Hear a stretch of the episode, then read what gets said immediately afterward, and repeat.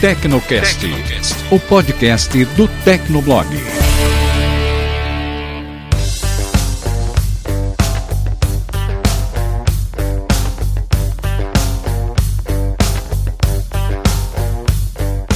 Olá, ouvinte! Seja bem-vindo. Está começando mais um episódio do Tecnocast. Eu sou o Thiago Mobilon. Eu sou o Paulo Riga. E eu sou Emerson Alecrim. Até alguns anos, um dos maiores riscos para a democracia era o marketing político. Ele maquiava a realidade conquistava votos com produções caras e muito bem orquestradas. Agora a gente começa a entrar no mundo da pós-verdade, onde o que vale mais não são os fatos reais, mas aqueles que as pessoas escolhem acreditar com base em sua intuição e sua própria emoção. No episódio de hoje, a gente vai discutir o papel que a tecnologia tem desempenhado nessa mudança e o que, que sei lá, a gente acha que precisa ser feito para evitar maiores catástrofes. a gente começa depois na caixa postal.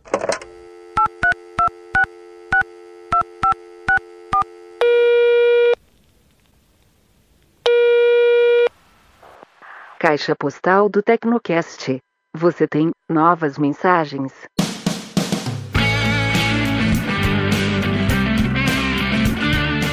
Leitura de e-mails do Tecnocast. Se você não quiser acompanhar com a gente, pode pular o episódio para 16 minutos e 10 segundos. Então vamos lá, Paulo Riga voltou de férias aí, primeiro Ah. Tecnocast do ano. Saudades ler e-mails. Vamos lá pro primeiro e-mail do Francisco Alcântara. E ele diz o seguinte: Eu tenho uma experiência conturbada com o Facebook, pois tive três perfis na rede. O primeiro, o primeiro eu alimentava desde 2011, era muito viciado. Decidi excluir para fins de detox em meados de 2014. Isso dando dois dias assim de aviso prévio para os colegas para saberem da minha decisão e por que, que eu estava fazendo aquilo. Senti recuperar o controle da minha vida e que estava direcionando parte do tempo que era gasto lá para atividades mais produtivas ou criativas. A outra parte foi diluída nas outras redes, como Instagram, Twitter e até Snapchat. Mas daí meu celular pifou e me vi obrigado a criar um novo perfil, com a desculpa de que eu precisava manter contato com pessoas próximas e contatos que eu achava relevantes de ter, e que eu mantinha contato pelo WhatsApp, que obviamente não teria mais como usar até comprar um celular novo, até porque usar emulador de Android no Windows é terrível, não recomendo. Nossa. Aí ele diz aí no e-mail que pensou que ia excluir o perfil novo quando o celular novo chegasse, mas acabou deixando a conta ativa lá, depois criou uma terceira conta só pra gerenciar as páginas e acompanhar grupos e ele não curte nada lá, nem segue ninguém. E aí ele termina dizendo o seguinte: funciona pros fins que eu tenho em mente, mas eu preferia mil vezes não ter Facebook de jeito nenhum. De qualquer modo, parte da energia que eu gastava ali mudou pra atividades mais criativas, mas meu FOMO ainda se manifesta em outras redes e até no e-mail. Abraços, adoro o trabalho de vocês e queria pedir que a extensão do Tecnoblog saísse logo pro Opera. Vixe, Maria. Nossa. Ah, Tá de- aproveita, aproveita e comenta a nossa saga da extensão pra Firefox. Tem um monte de gente xingando a gente, achando que a gente Ah, tá de má verdade. vontade, assim. Então, o Firefox é muito chato, assim, porque eles parecem que fazem tipo uma curadoria de qual extensão pode entrar ou não. Só que eles são muito rígidos com padrões de web extension. E o problema é que, tipo assim, não pode ter uma linha com o nome errado ali no negocinho, mesmo que aquilo não influencie em nada a extensão, que os caras reprovam. No nosso caso, tinha algumas funções específicas para Chrome, só que, tipo assim, não ia influenciar em nada o funcionamento da extensão. Eles já aprovaram extensões antes que tinha isso. E aí os caras não aprovaram. Simplesmente isso, eles reprovaram, a gente tem que refazer a extensão, mandar pra eles de novo, para os caras revisarem de novo. Tipo assim, a primeira vez que a gente mandou pra eles foi em setembro. E a extensão só foi reprovada agora no final de janeiro. Então tem uma fila de aprovação, né? Que é um É. pouquinho lenta, assim. É manual, é, o cara abre extensão por extensão. Então assim, cara, até desistir, cara. Porque assim, pro Opera tem uma extensão pra Opera que você instala e você roda a extensão do Chrome no Opera. Pro Firefox também dá pra fazer isso. Então, ah. Quem usa Opera e Firefox geralmente é nerd, né? Então, nerdaiada sabe fazer isso. Acho que é mais fácil, né? Do que ficar mandando, esperando os caras aprovar. Faz Que- umas adaptação aí. É, não, porque imagina, cada versão que eu for lançar, eu tenho que me submeter à aprovação dos caras. E aí o cara vai reprovar depois de cinco meses que a gente já tá em outra versão, entendeu? Ah, não, desisti, são muito chatos, sério. Mas fácil a gente usar a outra extensão lá. E bom, sobre o tema que o, Francisco Alcântara falou, né, da FOMO e como ele tem usado o tempo para outras coisas, eu também tenho percebido isso, agora já faz mais tempo, né, que eu apaguei o app do Facebook. Tô sentindo falta algumas vezes, tipo assim, eu usava o Facebook como um catálogo de pessoas. Então, às vezes eu vou falar, eu falo com uma pessoa por e-mail, ou eu leio o nome de alguém envolvido em alguma coisa. Geralmente eu ia lá no Facebook e pesquisava pra ver quem que era, tipo, onde trabalha, o que que faz, que amigo que a gente tem em comum, né? Geralmente eu usava o Facebook pra isso no aplicativo. E aí eu sinto falta disso. Tem hora que eu tenho impulso, mas quem que é essa pessoa? Vou lá olhar e eu não tenho aplicativo instalado, né? Depois eu esqueço e foda-se, não fez diferença na minha vida também. Mas eu tenho gastado meu tempo com outras coisas. Eu percebi que às vezes eu tento ficar no Twitter também atualizando a timeline quando eu quero encontrar alguma novidade, quero me entreter de alguma forma, mas o Twitter acaba não segurando tanta atenção, né? Ele se realmente mata o que tem pra ler ali e acabou. Você vai fazer outra coisa. O Facebook não, ele fica tipo promovendo coisas irritantes e faz você ficar preso naquela rage, né? Então, pra mim tem funcionado bem também. Por isso que o Twitter tá falindo e o Facebook tá quebrando recordes aí. É, comercialmente falando. Pois é. Mas eu gosto do Twitter assim, não mude. Próximo e-mail é do Felipe Santana Mota, ele é de Salvador, na Bahia. E ele fala que ele é técnico em informática e trabalha num grande hospital lá de Salvador. Atualmente fazemos um trabalho grande na empresa relacionado à responsabilidade dentro das redes sociais. Com a facilidade que temos em acessar informações de terceiros, pacientes e acompanhantes, houve casos de postagens indevidas por meio de funcionários. E não é só por isso, é, informações de dentro da empresa já vazaram via rede social. As pessoas parecem não se importar com as importâncias das informações que compartilham. Ok, deu pra entender. Sob a experiência do Mobilon de excluir o app do Facebook, eu fiquei alguns meses com a minha conta desativada totalmente. Foram os meses mais tranquilos da minha vida.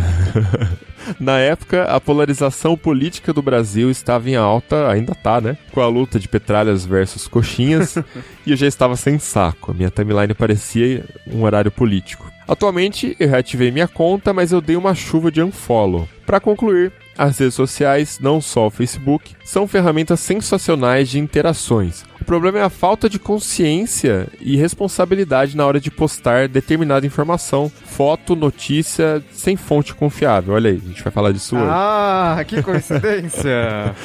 É, ou que diga a respeito de terceiros que não lhe deram autorização de compartilhar aquela informação. Grande abraço para a equipe do Tecnoblog e parabéns pelo excelente trabalho. Valeu. caso de hospital, funcionário vazando informação, a gente viu um caso recente na política, né? Sim. Ex-primeira-dama, Aham. vazando dados em... Funcionários de hospital vazando dados no WhatsApp. Como é que foi aquele caso na Inglaterra do filho da princesa lá? É desse que você tá falando? Um Não, jornalista. da Brisa Letícia. Ah, tá. Um... Ah, é verdade, mais recente. Mas lá na Inglaterra, quando nasceu o filho da princesa lá, do casal, teve um jornalista que ligou no hospital se passando pela rainha, alguma coisa assim. Nossa. E aí a pessoa acreditou que era rainha e passou completamente todas as informações sobre o bebê, sexo, como é que Ai. tava a, a, a princesa lá, sei lá como é que chama. E aí o veículo deu a informação em primeira mão, né? Eles fizeram exclusiva tal, mas aí depois descobriram como eles conseguiram, foi através disso, fingindo que era rainha. Bom, inclusive hoje também vai ter alguma coisa sobre isso nesse episódio, continua ouvindo aí. Bom, próximo e-mail é do Marcelo Mendonça. E aí, fala galera, beleza? Beleza. Beleza? Sobre o último episódio, Viciados em Likes, gostaria de falar sobre um efeito colateral que acaba ocorrendo quando você larga uma rede social. É fato que a produtividade aumenta e o tempo fica mais proveitoso quando não estamos ali doando nosso tempo pro Facebook ou pro Twitter. No meu caso, tem alguns anos que já larguei o Twitter, que mesmo não tendo algoritmo, também causa esse efeito de bolha e intolerância igual ao Facebook, já que as pessoas costumam seguir só quem tem opiniões similares com as delas, o que causa aquele show de RTs em assuntos polêmicos. Após ter ficado ausente no Twitter e dado uma boa diminuída no Facebook, notei que algumas relações de amizades mudam, já que passei a ser uma pessoa invisível por não estar presente ali nas redes sociais o tempo todo interagindo ou opinando sobre tudo e todos. Todos. Um outro fato curioso que ocorreu sobre essa dependência de existir em redes sociais foi quando eu resolvi fazer uma reabilitação e antes de visitar uns amigos que moravam em Sorocaba, eu apaguei por algumas semanas meus perfis. Alguns amigos notaram isso e ficaram preocupados comigo, tentando saber se tinha acontecido alguma coisa comigo. Mas em vez de entrar em contato comigo diretamente, eles começaram a postar em suas redes sociais perguntando se havia acontecido alguma coisa. Começaram a olhar meus últimos check-ins no Swarm, fotos no Instagram e fazer toda uma teoria da conspiração sobre o que teria acontecido comigo. Nossa. No final do dia, uma amiga me ligou preocupada, querendo saber se estava tudo bem, e eu tava no bar com os amigos offline. Aí resolvi ativar e explicar que só tava curtindo a vida fora da rede. Mesmo que a gente não queira, para existir em certos núcleos de amigos, networking e afins, estar presente online reflete diretamente na relação que você vai ter com determinados grupos. E tudo é uma questão de escolha em qual deles nós fazemos parte. É isso, abração pra vocês. É verdade, só que assim, você não, não tem essa obrigação de ter uma opinião sobre absolutamente tudo, de ficar o dia inteiro compartilhando tudo que acontece, ou comentando e tudo que acontece, ou de querer ser o desconstruidão, entendeu? É, eu acho que esse é o problema do Facebook, que ele cria esse ambiente venenoso, tóxico, e aí porque todo mundo tá sendo, todo mundo sente a necessidade de ser também, entendeu? Uhum. E é, nossa, é péssimo isso. Eu tô bem mais tranquilo depois que eu apaguei o aplicativo, cara. Aí vem as pessoas e falam assim: ah, mas você não pode culpar a tecnologia pelo mau uso que você faz dela. Não, eu não tô culpando a tecnologia, eu tô culpando o cara que desenvolveu a tecnologia, né? A gente vai entrar mais em detalhes hoje nesse episódio aqui, mas para mim é isso, assim. Tem uma coisa muito errada rolando naquele algoritmo ali.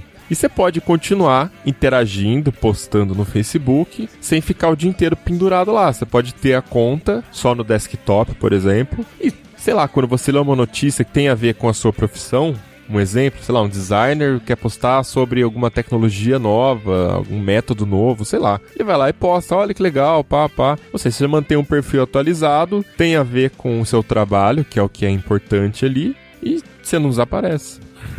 Funciona. Nossa, às vezes eu, eu tô rolando o meu newsfeed. Eu não participei do episódio passado, mas eu, eu, ia contar umas coisas assim que, tipo, é boa parte dos meus contatos no Facebook. Eu ia falar amigos, mas não é contatos no Facebook.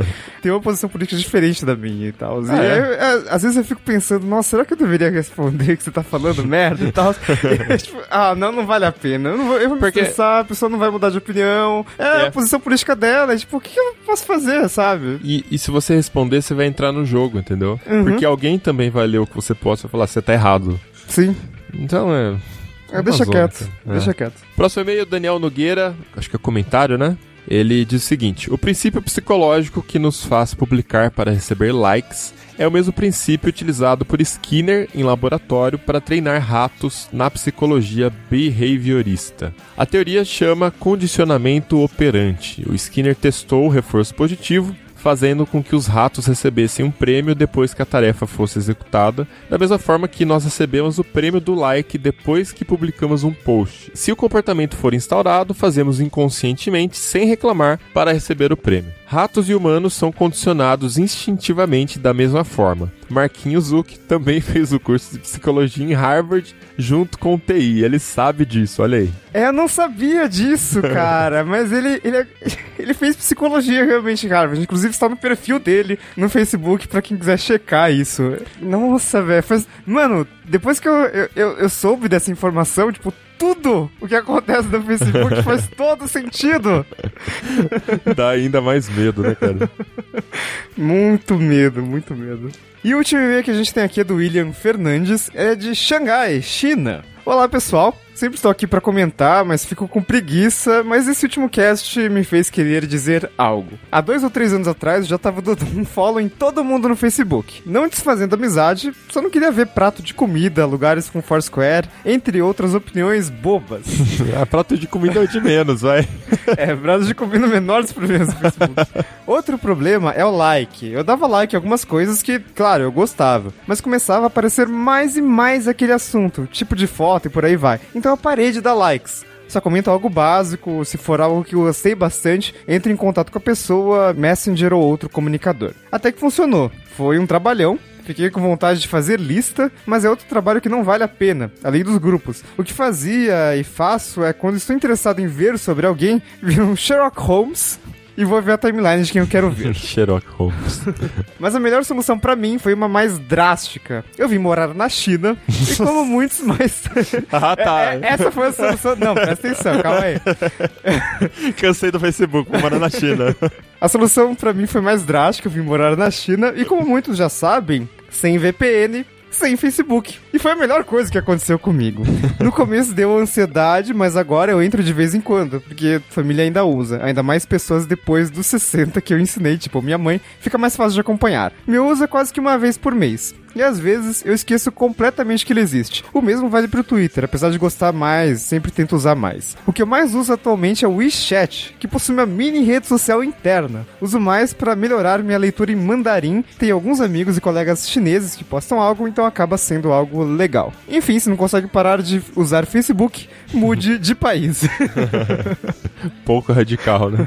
Pouquinho só. É, o problema de parar de dar like não costuma funcionar tanto assim, porque tem outras métricas, né, que são monitoradas. Tipo assim, se você clicar numa coisa que alguém compartilhou, já tá monitorado. Você não precisa dar like pra ele saber que você tá interagindo com essa pessoa, sabe? E também tem outra questão nessa de curadoria de, de quem você segue. Tem muita gente que é chato pra caramba e só posta merda o tempo todo, isso é verdade. Mas tem muita gente que de vez em quando posta alguma coisa que irrita, e mas no geral não. No, no, geral é interessante acompanhar aquela pessoa. Então, assim, se você for dar um follow nela por causa de uma coisa que ela falou, você deixa de acompanhar todo o resto, né? E, e é que tá o problema, né? De como fazer essa curadoria no Facebook. É difícil. Pois é. Então, esses foram os e-mails. Bora lá pra pauta. Bora lá.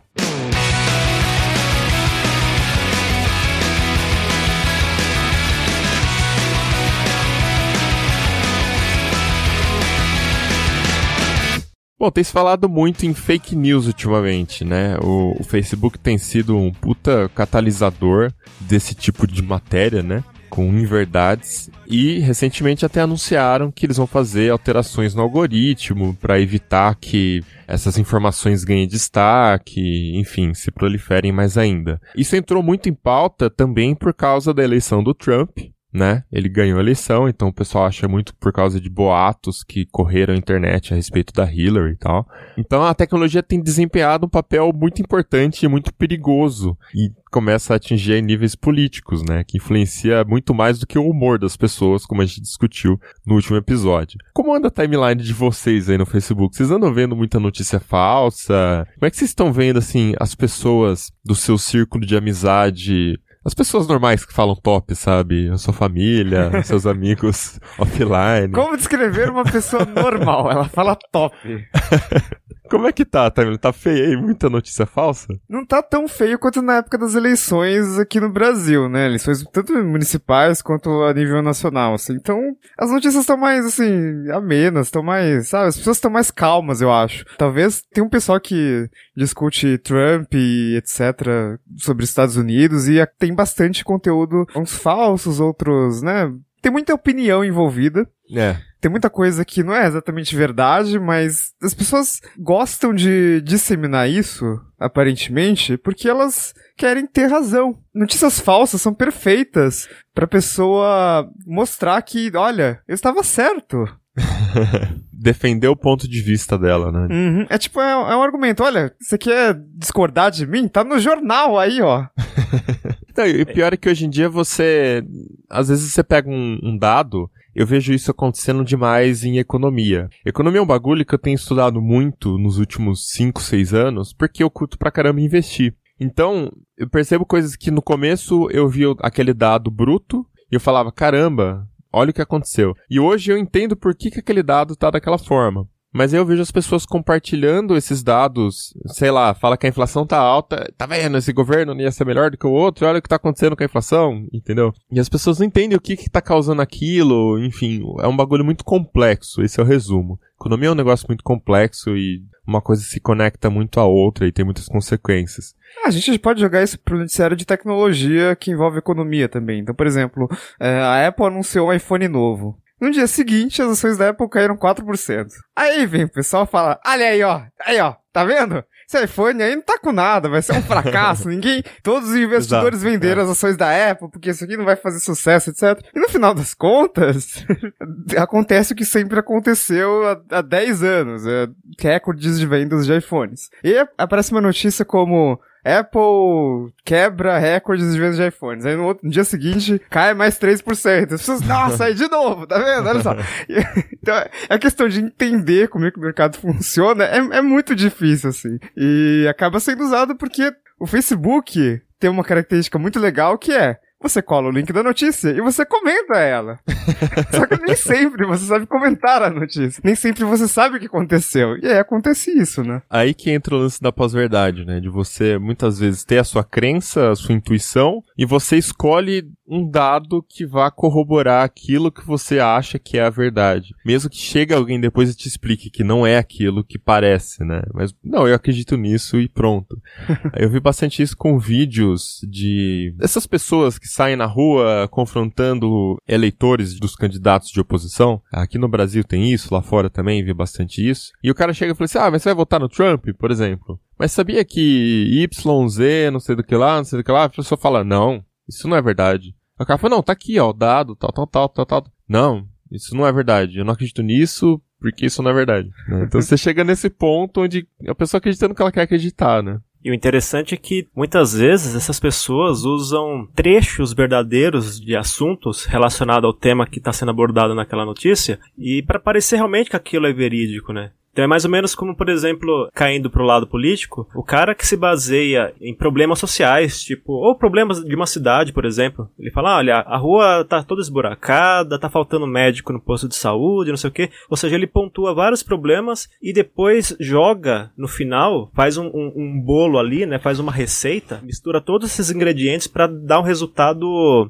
mais, uh, digamos, para manipular a opinião de quem tá né, lendo aquela notícia. E aí, isso, na- no caso de política, por exemplo, o cara pode usar isso como um meio de tentar falar, olha, tem todos esses problemas aqui, e a solução é esse político, sabe? Ou a solução é esse partido, ou a É. solução né, é o, sei lá, é uma reforma total da política, enfim. Aí que a questão fica um pouco mais delicada, né? Porque o cara vai pegando várias verdades, vários trechos verdadeiros assim, junta tudo e faz parecer com que aquilo tudo seja, aquele bolo, né, aquele resultado final seja verdadeiro, quando na verdade é manipulado, né? É, tipo assim, eu, eu deixa eu fazer um full disclosure. A gente vai invariavelmente falar de política hoje, porque esse papo aqui vai ser uma continuação do último episódio, só que hoje a gente não vai falar sobre como isso tá afetando, como algoritmos, essa era da pós-verdade tá afetando a emoção das pessoas. A gente vai falar como tá afetando a parte séria, política, democracia, eleições, enfim. As Essa- vendas da Apple. só- ou isso.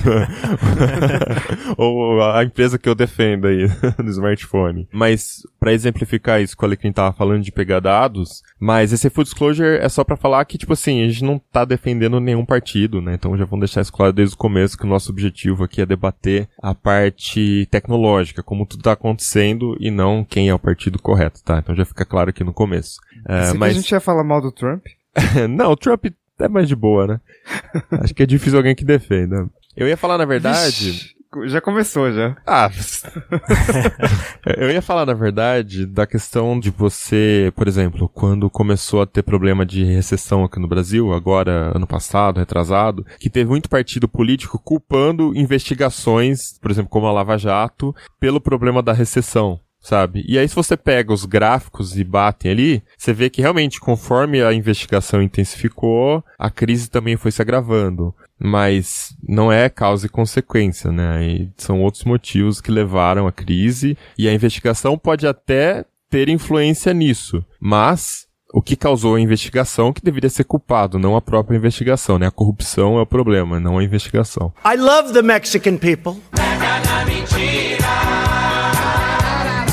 Então, pra simplificar ou pra não simplificar, porque é meio complicado o negócio, pós-verdade foi uma coisa muito falada no ano passado, né? Especialmente com essas eleições americanas e tal. Tanto que o dicionário Oxford elegeu pós-verdade como a palavra do ano de 2016, né? Em 2015 tinha sido um emoji. Que, é- se eu não me engano, era aquele rindo, chorando de tanto rir, sabe? Aham. É, era aquele. Que pessoas normais usam. Que pessoas normais usam. Eu, Pessoas inclusive. que falam top. Mas vamos definir pós-verdade segundo Oxford.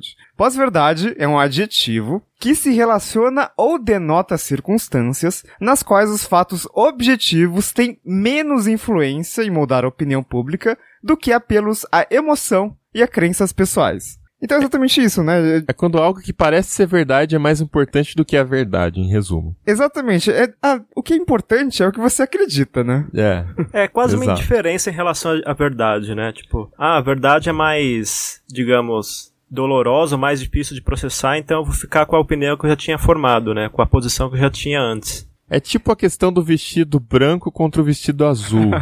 Né? Se você acredita que ele é branco, ele é branco. Se você acredita que ele é azul, ele é azul. Não importa qual é a versão correta.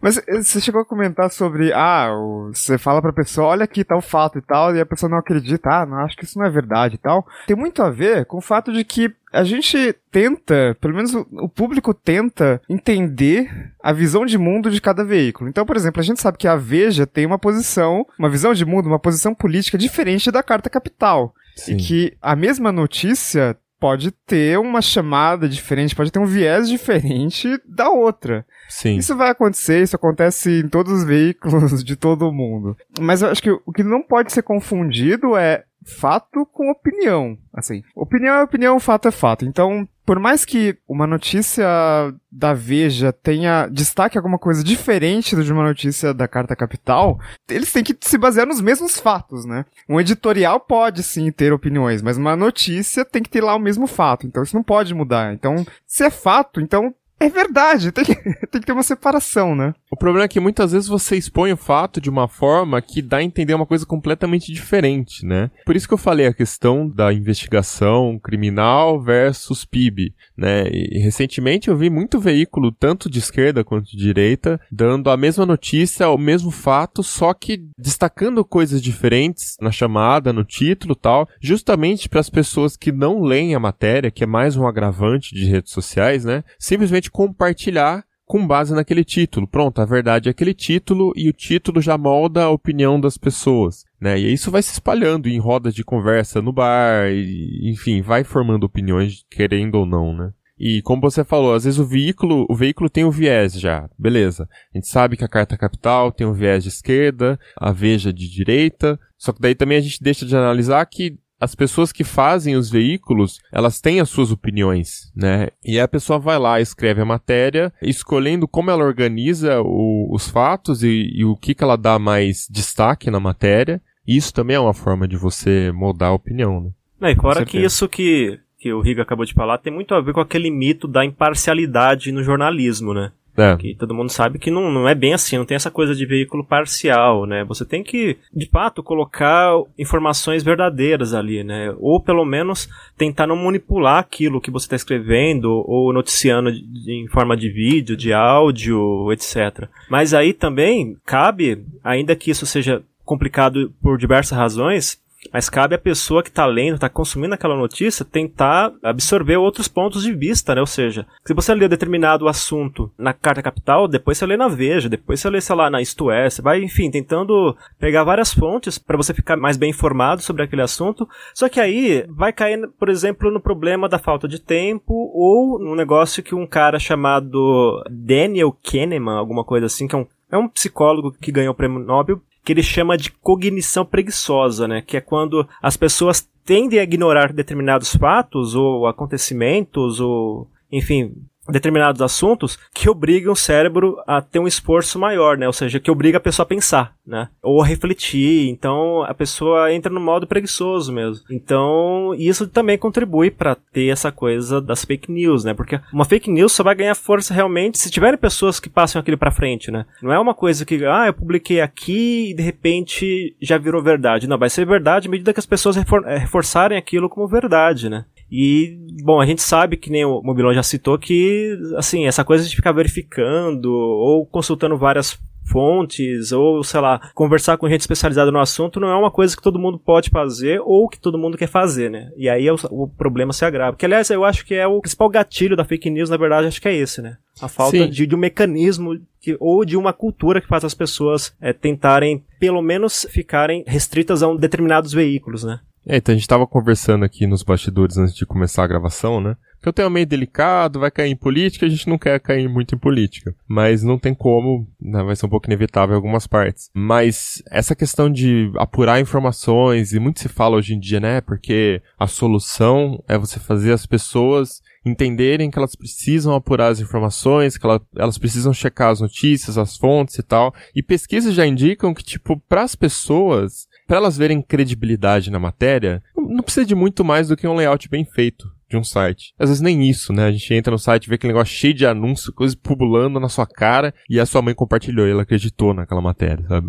Então é, não dá pra gente esperar que a solução para acabar com boataria e com notícia falsa seja que a massa se eduque e que a massa entenda que ela precisa se informar e checar a fonte de informação. Cara, tem jornalista que não sabe fazer isso, quanto mais a massa.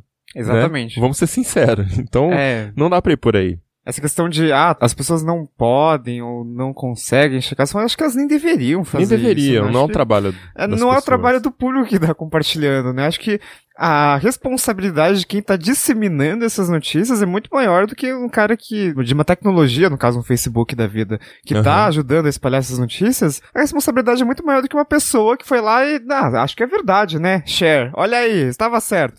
Então... é, mas tem, tem algumas regrinhas, né? Por exemplo, eu já vi gente que é compartilhando fake news no, no Facebook e aparece alguém lá nos comentários e fala assim, olha, tá vendo, você conhece essa fonte, não sei o quê. A questão é, quando a pessoa tiver dúvida ou ou sei lá, ela tiver diante de uma de algo que é catastrófico ou muito alarmante, enfim, ela tenta ver de alguma forma se isso realmente está aparecendo em outros veículos, né? Então, por exemplo, se ela lê uma notícia no jornal local falando de, de um problema de aspecto de alcance global, pô, dá uma olhada, sei lá, na Folha, ou dá uma olhada no Estadão, ou dá uma olhada Cara, na Rede Globo, é, sabe? Esse tipo mas... de coisa que eu tô falando. Agora, se ficar, por exemplo, restrito a um, um veículo que, sei lá, é um blogspot da vida, sabe? Que eu já vi isso acontecendo, aí, né, entra um pouco. O problema um é que descuido. não foi esse tipo de gente que elegeu o Trump. O que eu tô dizendo é o seguinte.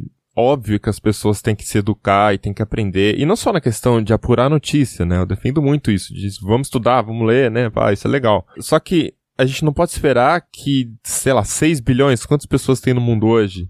Mais de 7. Saibam, não pode esperar que todos, até aquele camponês que faz arroz no campo lá na China e comprou um celular porque hoje ele pode comprar um celular, a gente não pode esperar que ele entenda o conceito de apuração de notícia. Tem muita, hoje em dia, aqui no Brasil mesmo a gente vê isso, classe C tendo acesso, classe D, sei lá, pessoa muito pobre que muitas vezes não terminou o primário e mas já consegue comprar um smartphone porque está acessível hoje em dia e já está no Facebook porque a família inteira está no Facebook, a gente não pode esperar que essas pessoas aprendam a apurar notícia, aprendam a entrar na folha ou entendam que carta capital é de esquerda e veja de direita. Essa pessoa não sabe nem o que é esquerda e o que é direita, entende? E é uma responsabilidade coletiva porque essa pessoa tem direito a voto, entende? Então a gente está a gente tá estudando aqui no Brasil agora o que aconteceu nos Estados Unidos, né? Aquela eleição que todo mundo considera catastrófica de Donald Trump, muito por conta disso, porque a pessoa vem, o próprio candidato vem com pós-verdades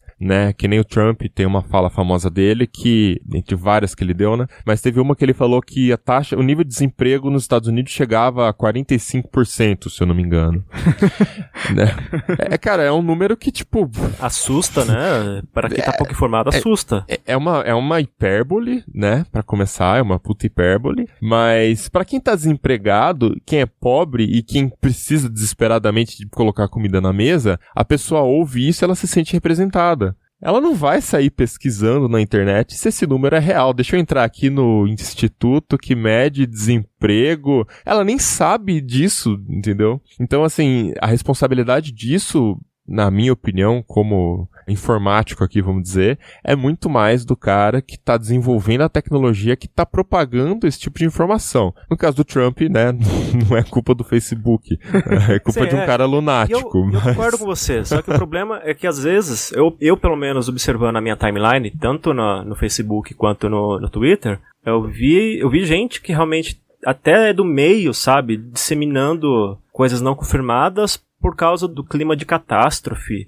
ou daquela sensação de urgência, sabe? Ou seja, se deixando levar pela emoção daquela pauta ali, daquele momento, e passando isso pra frente sem tomar um cuidado maior. Então, nesse caso aí, eu acho que sim, é válido a pessoa tentar pelo menos se policiar, né? Agora óbvio que vai ter situações em que não dá realmente, que não os exemplos que você deu aí. Mas essa coisa de tentar criar um mecanismo, né, para checagem de informações e de notícias é um desafio de vários níveis, tanto tecnológico, quanto ético, quanto governamental, né, no sentido de afetar as eleições e tal. Tanto é que, por exemplo, a França, acho que em abril de 2017, vai ter eleições e eles já estão cuidando, tem, tem ONGs trabalhando para tentar coibir ao máximo as fake news. E uma das iniciativas é um, é um sistema, um serviço chamado cross-check, né, que é como seria uma checagem cruzada, assim, em, em tradução livre, que ele está sendo apoiado por vários veículos, né, como o Le Monde, mas tem vários veículos que vão participar desse sistema. Esse sistema também está sendo apoiado por uma ONG chamada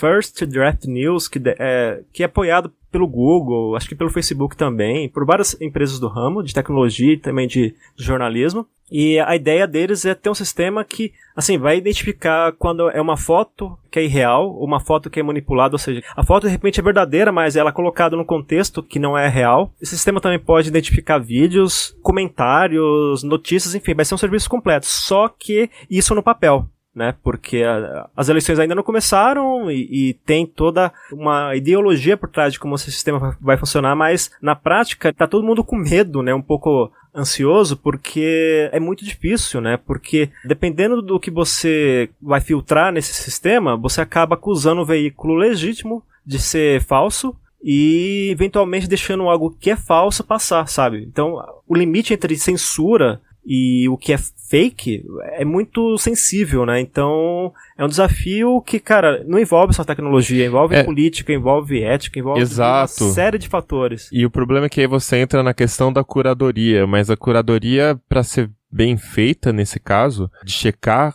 por exemplo, se um veículo vem com uma informação exclusiva, que seja um blog, vem com uma informação exclusiva. Como é que você checa se aquela informação é real ou não? E como é que você dá destaque ou não para aquela informação no seu algoritmo? Você vai colocar um humano para verificar? Só que daí, como é que você garante que o humano não tem as suas opiniões políticas, ou vamos falar aqui de tecnologia, os seus gostos tecnológicos envolvidos na curadoria. Tipo, a Apple faz alguma coisa muito boa, aí vai lá o cara que gosta de Android. Como é que você garante que aquele cara vai permitir que a notícia de Apple, exclusiva tal, suba na timeline e não vai marcar ela como fake news só porque ele não gosta de Apple? Entendeu? Acho A que o gente- Facebook passou por um problema desse, não foi? Que Sim. eles colocaram uma equipe, parece, para controlar as notícias que ficavam em destaque, mas no final das contas eles descobriram que esse sistema não funciona muito bem porque eh, teve gente ali que deixou passar, não sei se deixou passar coisa falsa ou se bloqueou o que era verdadeiro, agora eu não lembro. Em todo caso, Teve duas fases. É, o Facebook tem um. No Brasil não tem, mas nos Estados Unidos e acho que alguns outros países tem um sistema de trending topics, né? Que é igual ao do Twitter, ele mostra os assuntos mais populares do momento. Só que na primeira fase, esse algoritmo ele pegava os tópicos mais populares e tentava explicar, né? Então ele, ele tinha uma curadoria humana ali. É, então, assunto mais popular do momento, Donald Trump, e aí ele direciona o cara para uma notícia de algum site para ele entender melhor e contextualizar essa informação. Só que aí surgiram alguns relatos internos de que o Facebook tinha um viés ali, por- justamente por ser controlado por humanos. Ele podia tirar algumas coisas de destaque e destacar outras coisas que, sabe, confirmam o viés de quem está controlando ali. Então o Facebook decidiu, hum, vamos colocar isso com algoritmos e robôs e evitar interferência humana, porque não tá dando certo. E aí, em menos de, acho que menos de dois dias que eles viraram essa chavinha, né, botaram um algoritmo, um robô pra controlar isso, o Facebook promoveu lá no primeiro lugar uma fake news. Então, É, então, cara, como, como que o algoritmo verifica a veracidade de uma informação? é muito muito difícil, cara. É. Talvez eles tenham que contar com o que o Facebook tá tentando fazer agora, é fechar parcerias com agências de fact-checking, né? De checagem de fatos. Só que checagens de fatos são feitas por humanos. É. E continua tendo a mesma influência, né? Aham. Esse algoritmo virou um monstro, né, cara? Olha o que a gente tá É, precisando fazer aí- com ele. Aí a gente vê como a- a situação é dramática, né? Porque às vezes a pessoa que tá lá no time que cuida da checagem, ela pode taxar de fake uma notícia que é verdadeira, mas porque na concepção dela aquilo é falso, sabe? De acordo com os ideais políticos dela, ou sei lá, de acordo com o manual que ela recebeu para fazer aquele trabalho. E então às vezes ela bloqueia, mas sem intenção de fazer mal realmente, sem intenção de manipular, sabe? E aí você joga pro algoritmo, o algoritmo ele acaba não tendo critérios bem definidos, até porque estão apostando, por exemplo, no uso de inteligência artificial para isso. Só que aí a inteligência artificial precisa de um tempo para aprender, né? Então precisa de bases, precisa fazer várias filtragens, depois precisa de ajustes no, no algoritmo. Enfim, é, é uma coisa que não dá para fazer de uma hora para outra, né? Do ponto de vista tecnológico. Então, a princípio, assim, na- pelo menos no curto prazo, assim, daqui a alguns meses, eh, 2017, 2018, aparentemente o mecanismo mais eficiente vai ser uma junção de tecnologia com filtragem humana. Mas ainda assim, cara, nunca vai ser algo 100% eficiente, né? Porque Não tem como, né? não tem. É, sempre. E outra coisa, né? Imagine, por exemplo, que, sei lá, o Facebook colocou um sistema que realmente, ó, funciona. Show de bola, realmente tá agora, foi eh, lapidado aqui, fizeram todos os ajustes, 100%. Aí alguém descobre que na verdade não é 100%. Ele tem um bug lá, uma, uma vulnerabilidade, e essa pessoa descobre como burlar e coloca uma notícia falsa. E essa notícia falsa acaba ganhando destaque. E como todo mundo acredita que aquele sistema é verdadeiro, todo mundo vai tratar aquela aquele fake news como uma coisa real. E as pessoas podem até duvidar, eventualmente, lendo aquilo lá, falar, ah, não, isso aqui acho que não é verdade. Não, mas peraí, como esse sistema do Facebook funciona muito bem, então é verdade sim. Então fica até mais difícil pra tentar discernir uma coisa da outra, sabe? Dá pra entender um pouquinho por que que o Facebook, eh, Google, eh, Twitter estão numa encruzilhada, né? Porque não tem solução definitiva, sabe? É sempre algo, sempre tem duas medidas, cada solução sempre duas medidas, né? Uma, um É. equilíbrio muito sensível aí. Tem mais ou menos, né? Porque assim, hoje em dia, a métrica para as startups, para as empresas de tecnologia, a métrica que todas estão buscando é conseguir mais atenção do usuário, aumentar a retenção. Então, quanto mais você retém, melhor.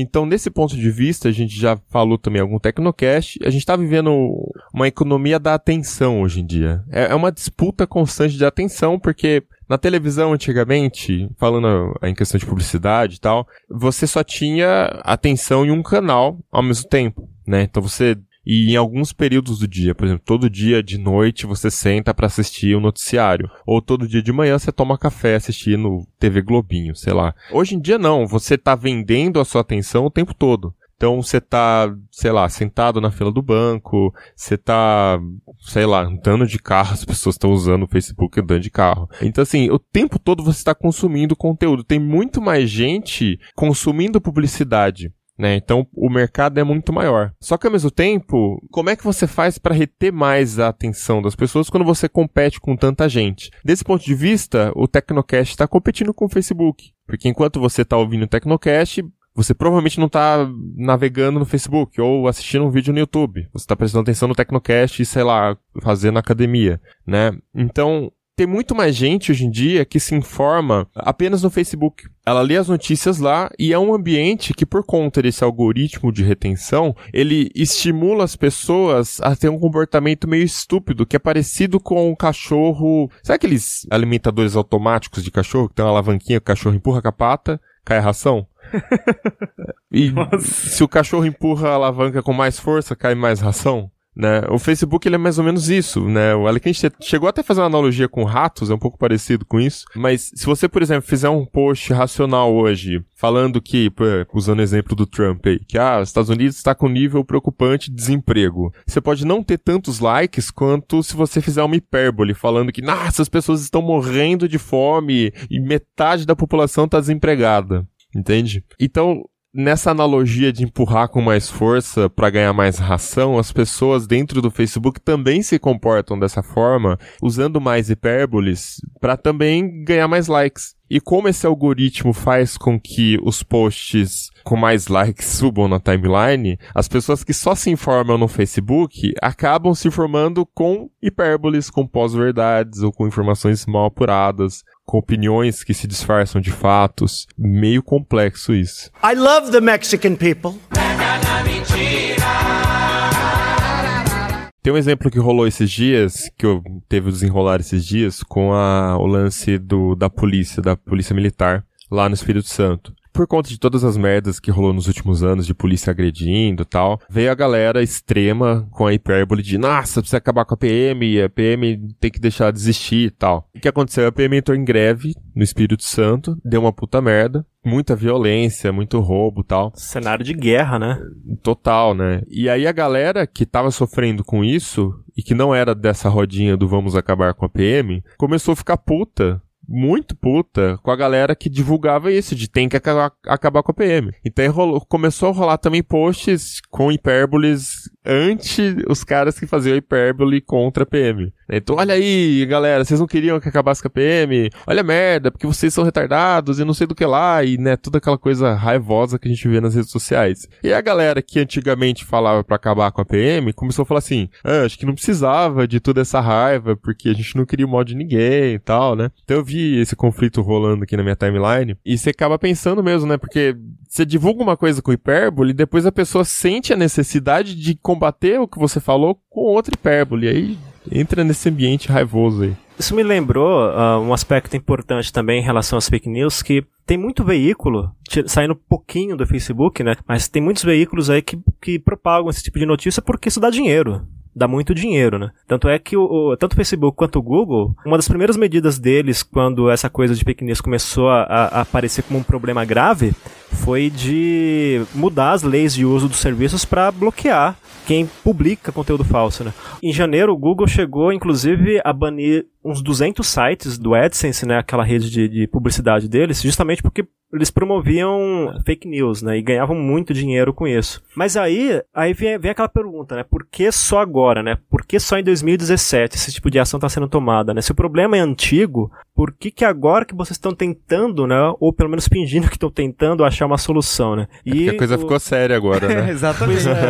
É. E, Não, e vai ficar mais séria. Vai. vai ficar mais séria. É, só pra contextualizar aquela informação de que o Google e o Facebook estão fechando parcerias na França, as eleições francesas são daqui a três meses, se eu não me engano. E uma das favoritas nas pesquisas eleitorais para vencer as eleições para presidente da França é a Marine Le Pen, que é uma política de direita e faz parte da Frente Nacional, que é um partido é, anti-imigração. É, é tipo o Trump da França, entendeu? Então vai ter muito, vai ter muita polêmica nos próximos meses ainda. E se eles não tomarem uma, uma atitude agora, se eles não tomarem uma ação agora contra essas notícias falsas e, e disseminação de boatos, vai continuar piorando e, e, vai ser mais um país aí que vai entrar na nossa discussão de caramba, será que a candidata lá venceu porque no Facebook, não sei o que? Então, tipo, vai acontecer de novo. É o mercado de tecnologia, no geral, que mais está se movimentando depois dos acontecimentos políticos aí de Trump, né? Então, tanto a mídia de tecnologia que não se conforma e não supera de forma alguma. Eu sigo bastante gente no Twitter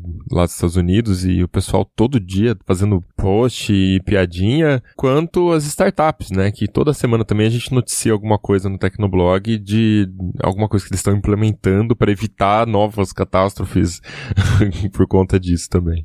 É, eles começaram com mudanças de políticas porque é o que dá para fazer de imediato. Mas a gente sabe que isso é muito raso, né? Porque primeiro porque é difícil controlar todo mundo. É difícil entrar em site por site, página por página para verificar se tem alguma regra sendo ferida ou não. E segundo porque, cara, bom, se a gente fala que o, sites de notícias falsas estão ganhando dinheiro, o Facebook também tá, o Google também tá, de certa forma, porque eles não dão dinheiro pra esses veículos assim, de graça, sabe? Tipo, ah, pega um dinheiro aqui, não. Se o veículo ganhou, eles também ganharam, né? É uma, é uma divisão de receitas, é um negócio. Uma boa porcentagem, é. Exatamente. Então, não é tão simples assim. E aí, entra na questão que, na, uma das primeiras respostas que eles deram, quando foram questionados, por que só agora, né, vocês estão tomando medidas? E eles falaram porque, bom, a gente sempre tentou ser neutro, né, a gente sempre achou que a plataforma tem que ser neutra. Então é mais ou menos assim, olha, a gente coloca vocês aqui nessa arena, cara, se sair alguém morto aqui dessa luta aqui, é problema de vocês, né? A nossa responsabilidade aqui é só a arena, sabe? Tipo, é mais ou menos algo assim que eles que estavam trabalhando. E tava funcionando bem porque, bom, dava um problema ou outro, mas eles iam ali isolar Bem pra quem, né? É, mas agora... que a Eles situação- acreditavam muito na humanidade, né? Pois é, ou na inocência da, da- da- da humanidade, né? Então, a situação. e O problema foi esse, né? Que a situação foi, foi virando uma bola de neve, né? Foi acumulando, eles foram desviando aqui, desviando ali, mas chegou uma hora que a bola de neve ficou muito grande e tá pegando todo mundo, né? Então, eles estão numa situação bem complicada e que pode eventualmente levar, se de repente algum, sei lá, algum, sei lá, por exemplo, um MIT da vida, eles eles fazem uma pesquisa bem aprofundada lá e descobre que realmente, ó, é, sei lá, uma eleição em determinado país foi favorecida porque a plataforma do Google ou Facebook não, não conseguiu evitar as fake news e tal. Se isso aparece como um fato mesmo, como algo comprovado, a empresa pode sofrer processos judiciais de, sei lá, bilhões de dólares, sabe? Mais ou menos como a Comissão Europeia costuma fazer, né? Naqueles processos em relação a, a empresas que fazem monopólio. Aí você vê porque tem um desespero, no caso da França, para pegar um exemplo mais atual, de ter algum mecanismo que faça o controle de fake news, né? Que nem esse cross-check que eu falei. Eles estão jogando todas as, as fichas nisso porque eles sabem que, primeiro, se não tiver um, pelo menos uma tentativa de controle, vai parecer que eles estão tratando o assunto com menos importância do que deveria. E segundo, que, bom, se eventualmente tiver algum processo, alguma coisa, sei lá, a situação atinge proporções tão grandes que até os jornais acabam sendo processados, sabe, por manipular informação, qualquer coisa desse tipo. Eles acabam então pensando assim, bom, é, vai acabar tendo uma espécie de processo geral, sabe? Tipo, de todo mundo vai ser verificado pela Comissão Europeia, não sei o quê. Então, cara, assim, eu não sei, a, a minha impressão é que esse cross-check pelo menos no primeiro momento, assim, tá mais pra dizer, olha, a gente tá fazendo alguma coisa. Mas, cara, no curto prazo não dá pra fazer nada. Pelo menos do ponto de vista tecnológico. Não dá pra colocar uma solução, ó, isso vai funcionar e, e já era. Não vai. Uma das propostas foi que o Facebook desse mais destaque para fanpages de veículos verificados no Facebook. Então, ah, aqui no Brasil, sei lá, Folha, Estadão, Globo, teriam mais destaque na timeline das pessoas do que blogs de fundo de quintal que surgem para espalhar boataria. Essa seria uma forma de garantir que os fatos estão sendo checados pelas equipes desses veículos. Mas até esses veículos a gente vê divulgando muitas vezes, não vou citar quais aqui para não entrar em treta com ninguém também, mas divulgando umas coisas que não são reais, né? É como a gente falou no começo do episódio, são mais baseados na própria intuição da pessoa, no que ela quer acreditar, do que o jornalista quer acreditar. Então também não é uma solução definitiva, não tem uma, eh, uma solução definitiva para isso. Enquanto a rede funcionar dessa forma, onde você precisa maximizar a retenção. Lidar com fake news vai ser, de certa forma, enxugar gelo. Que você vai estar sempre mandando para cima aquilo que gera mais reação, ignorando se aquilo é positivo, se aquilo é negativo, se aquilo tem qualidade. Simplesmente deu like, manda para cima, você vai acabar mandando para cima coisa que não é verdade, né? Nesse ponto que a gente está discutindo hoje. E eventualmente o pessoal pode falar assim: ah, bom, então o Facebook também vai colocar esse sistema e vai acabar destacando algo que a gente pode chamar de a grande mídia, sabe? Os veículos mais tradicionais e tal. E aí nisso pode aparecer alguém e falar assim: olha, a grande mídia tá, tá sei lá, tá manipulando, sabe? Então estão deixando de noticiar daquele veículo pequeno porque eles querem manipular os resultados das eleições, sabe? Então o partido tal tá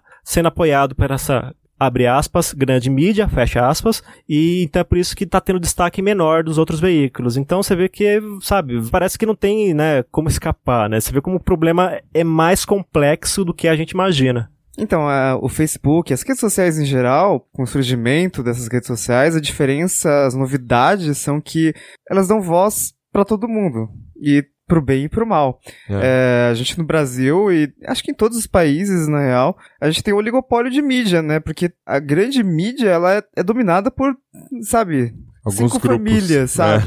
É, então, o discurso da grande mídia é, em geral é o mesmo. Então, pode acontecer o seguinte, né? O, a grande mídia reproduz sempre o mesmo discurso, o Facebook só dá destaque a esse discurso e não tem uma resposta, não tem um contraponto, sabe? É sempre as mesmo, os mesmos grupos de mídia que vão, vão crescer e vão ficar lá no tempo todo. Aí fica parecendo que é tudo manipulado, né? A favor É. de partido tal ou de político tal. A mídia é manipuladora. É, então. I love the Mexican people.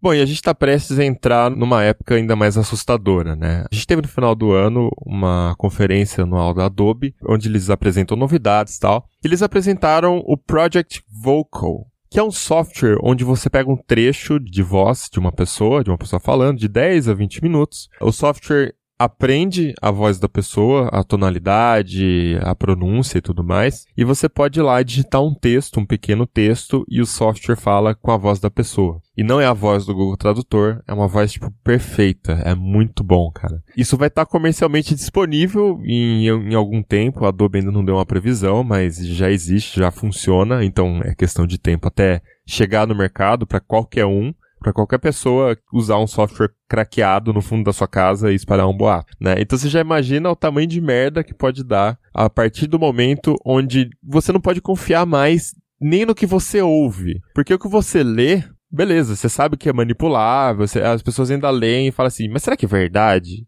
Né? Agora o que você ouve, você acha que a sua avó, a sua mãe, sei lá, vai ouvir e vai falar assim, ah, mas acho que é mentira isso daí, hein? Ou será que ela só simplesmente vai acreditar no que ela tá ouvindo? Aqueles trotes de sequestro pra extorquir dinheiro de família vão ganhar um novo nível. né? É. Cara, é, é bizarro. E essa ferramenta, ela, assim, ok, é, deve ser bem complexa por trás, mas, assim, pro usuário final, quando ela estiver disponível, e a Adobe já fez demonstração e ela funcionou bem, basta que você tenha 10 ou 20 minutos de áudio de uma pessoa para que o software detecte como que a pessoa fala, né? O jeito que a pessoa fala, os tons, a, a, a tonalidade da voz, como é que ela junta as sílabas e tudo, que pronto, né? Você pode digitar um texto e o software vai lá e com a voz da pessoa ela, ela fala. E a gente tá gravando o Tecnocast, pois você precisa de 10 ou 20 minutos, o Tecnocast tem mais de uma hora. Cara, Tão eu- eu- fudido. Tão fudido, já era.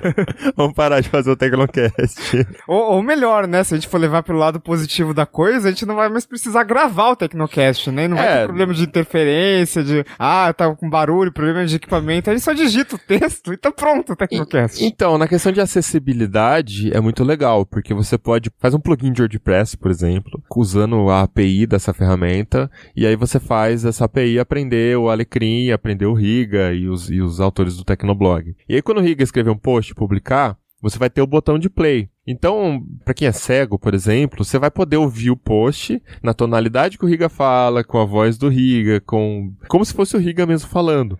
Com a minha tonalidade indignada.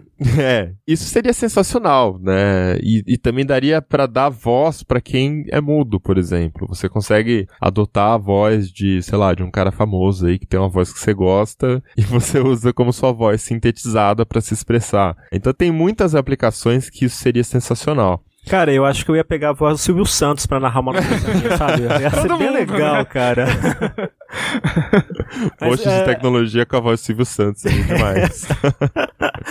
Mas, cara, pegando o lado mal da coisa, vocês sabem que tem, dependendo do ritmo que a pessoa fala e do tom de voz e tal, ela consegue soar mais convincente, né? Se essa tecnologia pegar esse- esse- esses truques, cara, aí ah, meio que facilmente. É. Então, né, e aí pega esses truques e eles e, e o computador tem menos chance de errar, né? Ele- o, o computador não vai gaguejar, por exemplo. Dependendo da, da conversa que você tá tendo, por exemplo, uma entrevista de emprego, se você gagueja, tá transmitindo insegurança, né? Que você tá nervoso, enfim. Então a gente percebe isso na outra pessoa de maneira inconsciente até. Mas um computador não vai ter essa falha, né? Então ele consegue soar bem mais convincente. Imagina então se os, se os caras colocam ele. Meu, vai ser a salvação daquelas, daquelas ligações que o pessoal fica oferecendo cartão de crédito, né? Sei lá, revista, né? Que hoje ninguém assina mais revista, né? Mas aí você atende a ligação e de repente tá lá, porra, eu assinei a revista mesmo, né? O negócio me convenceu. É, os caras podem usar uma voz que tem credibilidade, né? Com o ritmo correto, com a entonação correta, preparada pra vendas. Pô, o mundo começa a ficar bizarro quando a gente pensa nas aplicações dessas coisas coisas. Pois é. A gente já vê isso com. Por exemplo, teve uma vez que eu recebi uma ligação gravada que era da Débora Seco, cara, sabe? Tipo, era acho que é serviço de assinatura de internet, alguma coisa assim. E, cara, eu não assinei, mas eu vi a, gra- a gravação do início ao fim porque a voz dela era sedutora, sabe? Tipo, você olhava assim, tipo, meu, que voz da hora, né? Mas aí que eles fizeram? Eles pegaram o banco de dados, então eles começaram a, a conversa ia falando o primeiro nome. E isso também já dá um impacto, né? Então eu atendi a ligação, ela, alô, Emerson, aqui é a Débora Seca, não sei o quê. Então, Caramba! então é óbvio que pra cada cliente que eles ligavam, eles mudavam o nome da pessoa, né? Eles tinham um banco de dados lá e tal com isso. Mas, eu cara, na assinava. hora que fala o nome, né, já, já dá uma. E, bom, eu não comprei tudo, mas eu, cara, eu fiz questão de ouvir a gravação toda, sabe? Deve, deve ter durado uns dois minutos por aí, mas, sabe? Aí imagina se você usa esse- esses truques, né, pro sistema de voz que vai dar uma notícia, né? Tipo, eles já pegam a entonação correta, na voz não falha, a pessoa não gagueja, enfim, É, é, esse- tudo perfeito. E abre, e abre espaço pra um leque de nomes que não tem como, né? Porque, por exemplo, a Débora Seco pode falar uns nomes ali, sei lá, os mais comuns, mas uh, alguns não vai ter. Tipo, o cara chama Vander Clayson, sei lá. Como é, que- como é O a Débora- Whindersson. Whindersson. Olá, Whindersson. Assine os nossos serviços. Não vai ter isso no sistema, mas com esse software do nome pode ter. Ele Pode pode, ter. ter. e vai falar como se fosse realmente a pessoa ali de fato falando, com- e não vai rir do nome, né? No final das contas, cara. A gente tá falando de um problema relacionado a vendas, né? Mas você coloca isso num, num noticiário, alguma coisa, cara, é bem, sabe? São possibilidades bem malignas, assim, tipo, É, pode funcionar. Você vai facilitar muito a vida também, por exemplo, de dublador, né?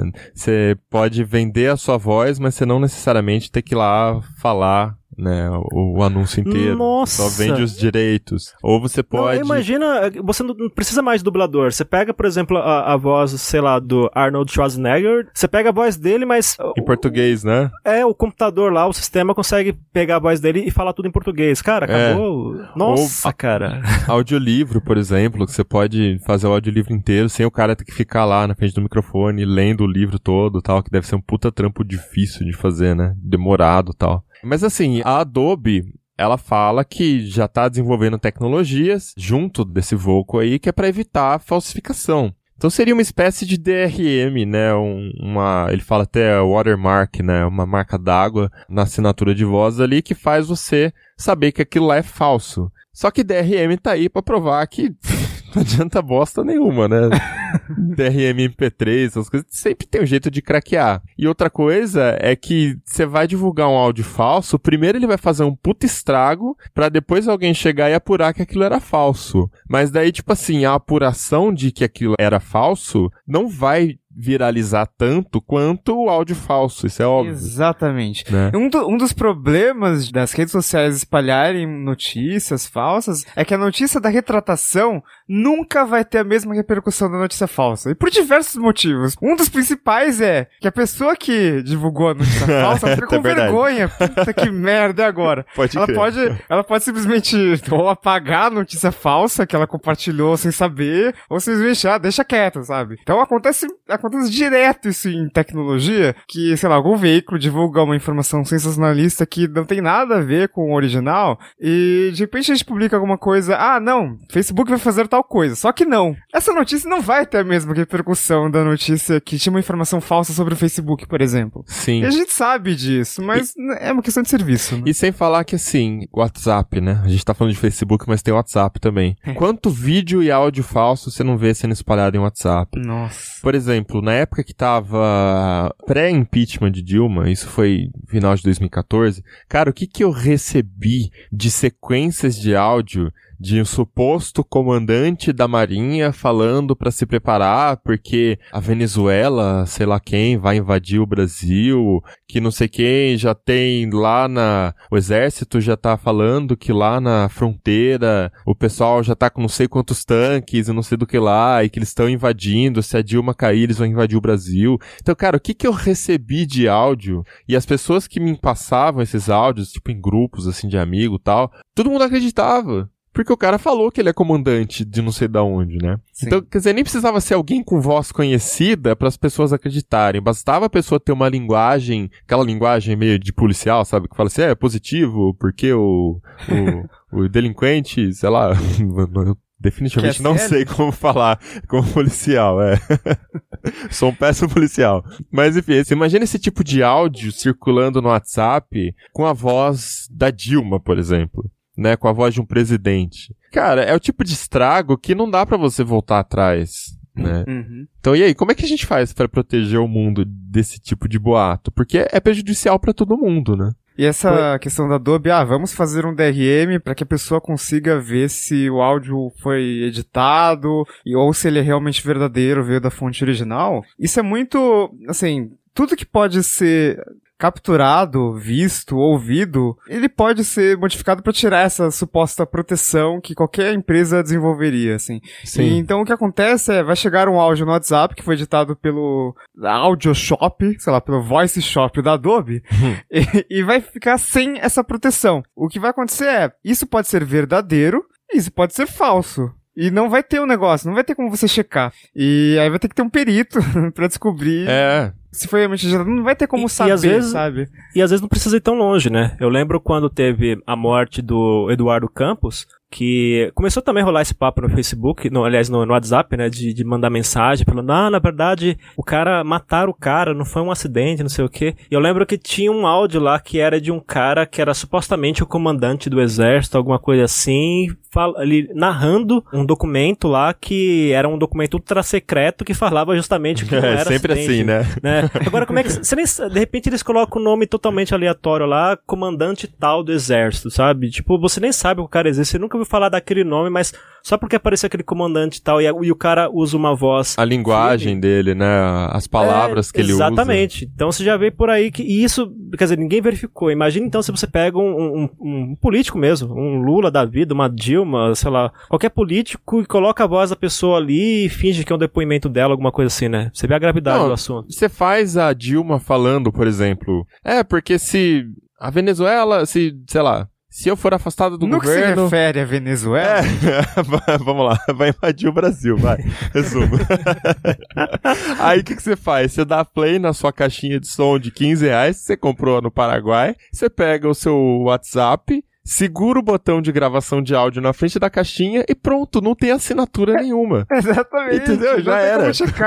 Entendeu? Assim, a questão de manipulação de imagem no Photoshop é muito mais difícil você manipular uma imagem, porque não é automático. Você tem que saber ir lá recortar, trabalhar a iluminação, jogar a luz pra cá, jogar a luz pra lá. E assim, por mais que a Adobe tenha avançado nessa área e tem algumas ferramentas que automatizam várias partes desse processo, ainda é difícil pra caramba, é um trabalho pra expert. E aí dá pra você olhar a imagem e falar assim, puta, mas isso aqui tá muito tosco, isso é falso, né? Agora, num áudio, que no primeiro momento, obviamente, não vai ser perfeito. Mas, cara, se a primeira amostra já tá tão boa, imagina o avanço disso em alguns anos com inteligência artificial e tudo mais. Então, assim, num áudio onde é tudo automático, você só digita o texto, o áudio aprendeu ouvindo a voz de alguém, você digita o texto e pronto. Cara, isso é, é muito louco. Qualquer pessoa muito vai Black poder Mirror. pegar. É, pronto. Eu tinha que falar isso. Qualquer Não, não. pessoa vai conseguir fazer isso. Não precisa Mas- ser bom em Photoshop, entende? Não, mas vamos subir um nível então. Ah, áudio, beleza, áudio não prova nada. Vamos botar uma imagem então. Vamos pensar, colocar uma pessoa falando ali num vídeo que é impossível manipular e tal. Mas tem pesquisadores de Stanford que estão fazendo isso. É, é um software que pega uma imagem original, assim, um vídeo, eh, de, sei lá, do presidente falando, e aí a pessoa com, na frente de uma câmera faz os movimentos com a cara dela e isso é aplicado no vídeo original. Sim. E dá pra fazer perfeito, isso. cara. É, é bizarro o Assim- resultado, assim. A- Assim, a- o único problema desse software, a falha, o gap ali que o perito vai poder analisar, é que o movimento da boca, ele copia o movimento do dublê ali, né? Então assim, é a boca é original, ele não pega a boca e coloca costurada em cima do original, não. É a boca do original ali, só que com o movimento da boca do dublê. E o software é tão avançado que ele consegue mapear o interior da boca. Então ele pega dente, ele pega língua, o nariz também, o buraquinho do nariz ele pega. O tipo mais perfeito que já fizeram até agora desse tipo de coisa. Então, assim, a única, o único probleminha ali que você consegue identificar que é falso é o movimento da boca. Que cada um tem um movimento específico. Eu, por exemplo, eu falo torto, eu falo pra um lado mais do que pro outro, né? Então, se eu fosse, sei lá, dublar o Putin, que fala tudo em biquinho, assim, ia ficar um put muito esquisito, porque o put ia falar só pra um lado, entendeu? Mas é o único problema no momento, né? Mas, cara, isso já existe, já funciona, não é comercial, né? É uma parte de um projeto lá de Stanford. Mas aí você imagina juntar isso com o Project Vocal da Adobe. E, cara. É um estrago. E não tem como checar, cara. É. Vai Fazer o quê? Vai Botar uma marca d'água em todos os vídeos originais? Não, É. não dá, não dá, não dá pra fazer. Não tem como fazer. A gente tá chegando num nível onde a gente não pode mais acreditar nem no que a gente vê, nem no que a gente ouve, né? É bizarro isso. Como que daqui, daqui um tempo, que método que você vai usar pra validar que você é você de verdade? Tá na frente da pessoa. Tipo Eu já assim, tô na dúvida nesse voltar. momento aqui, tipo, tipo tô assim, olhando tá... meu reflexo aqui no, no smartphone, já tô em dúvida também, já. já começa a pirar, tá vendo? É, mas pra um futuro mais distante, a gente pode até falar disso, de androides e a gente já vê pele artificial, robôs que já estão andando sozinho, inteligência artificial. Então, pra um futuro distante, é bem possível que a gente veja alguma coisa parecida com o que a gente tá vendo na ficção, com o Exterminador do Futuro, por exemplo, o cara que assume formas. Talvez não com aquela massa de mercúrio, sei lá. Né, mas já vai ser possível fazer isso daqui uns anos, assim. Então, como que a gente vai viver num mundo onde não tem como você provar que você é você mesmo? Tipo, você chegar e falar assim, oi, Alecrim, sou eu, cara, acredita, sou eu. Mas não, você não pode acreditar no que você tá vendo, nem no que você tá ouvindo. Uma impressão digital também não vai verificar que eu sou eu. Se dá pra imitar minha voz, minha cara, dá pra imitar minha impressão digital também, né? Com certeza. E onde fica a democracia em tudo isso, gente? Como que a gente vai eleger políticos e como que a gente vai acreditar no que os políticos falam ou que as informações que a gente está lendo, vendo, ouvindo são reais? A solução é deixar tudo pra inteligência artificial. A inteligência artificial vai governar o planeta Terra. E a inteligência artificial vai definir todos os governadores, presidentes, prefeitos, vereadores, deputados. E não vai ter mais humanos fazendo política, porque o humano faz muita merda. Muita É. merda. Então deixa o computador fazer, pronto. Ah, cansei já. É, só que é que Eu tal? espero que essa IA seja generosa com o Brasil, né? Porque o negócio aqui tá. O beta tem que ser aqui no Brasil. Só que o algoritmo do Facebook não é um humano, é uma máquina. É uma forma de machine learning também. E ele foi desenvolvido por um humano e a gente tá vendo a bosta que é. Daí vocês decidem se vocês querem mesmo uma inteligência Quer dizer, artificial governando Bosta o pra planeta. gente, né? Pra eles, É, né? exato. I love the Mexican people. Bom, então é isso, a gente vai chegando no final deste episódio do Tecnocast. Seu mundo tá ficando bem estranho, né, cara? Manda pra gente aí que, o que você enxerga de possibilidade, mais ideias perigosas pra gente ler na próxima caixa postal, tecnocast.tecnoblog.net, ou se você quiser conversar com a gente nas redes sociais, eu sou o arroba Mobilon. Arroba Paulo Riga. E eu sou o arroba ealecrim. Esse episódio vai ficando por aqui, a gente volta daqui 15 dias. Até lá, galera! Falou. Até mais.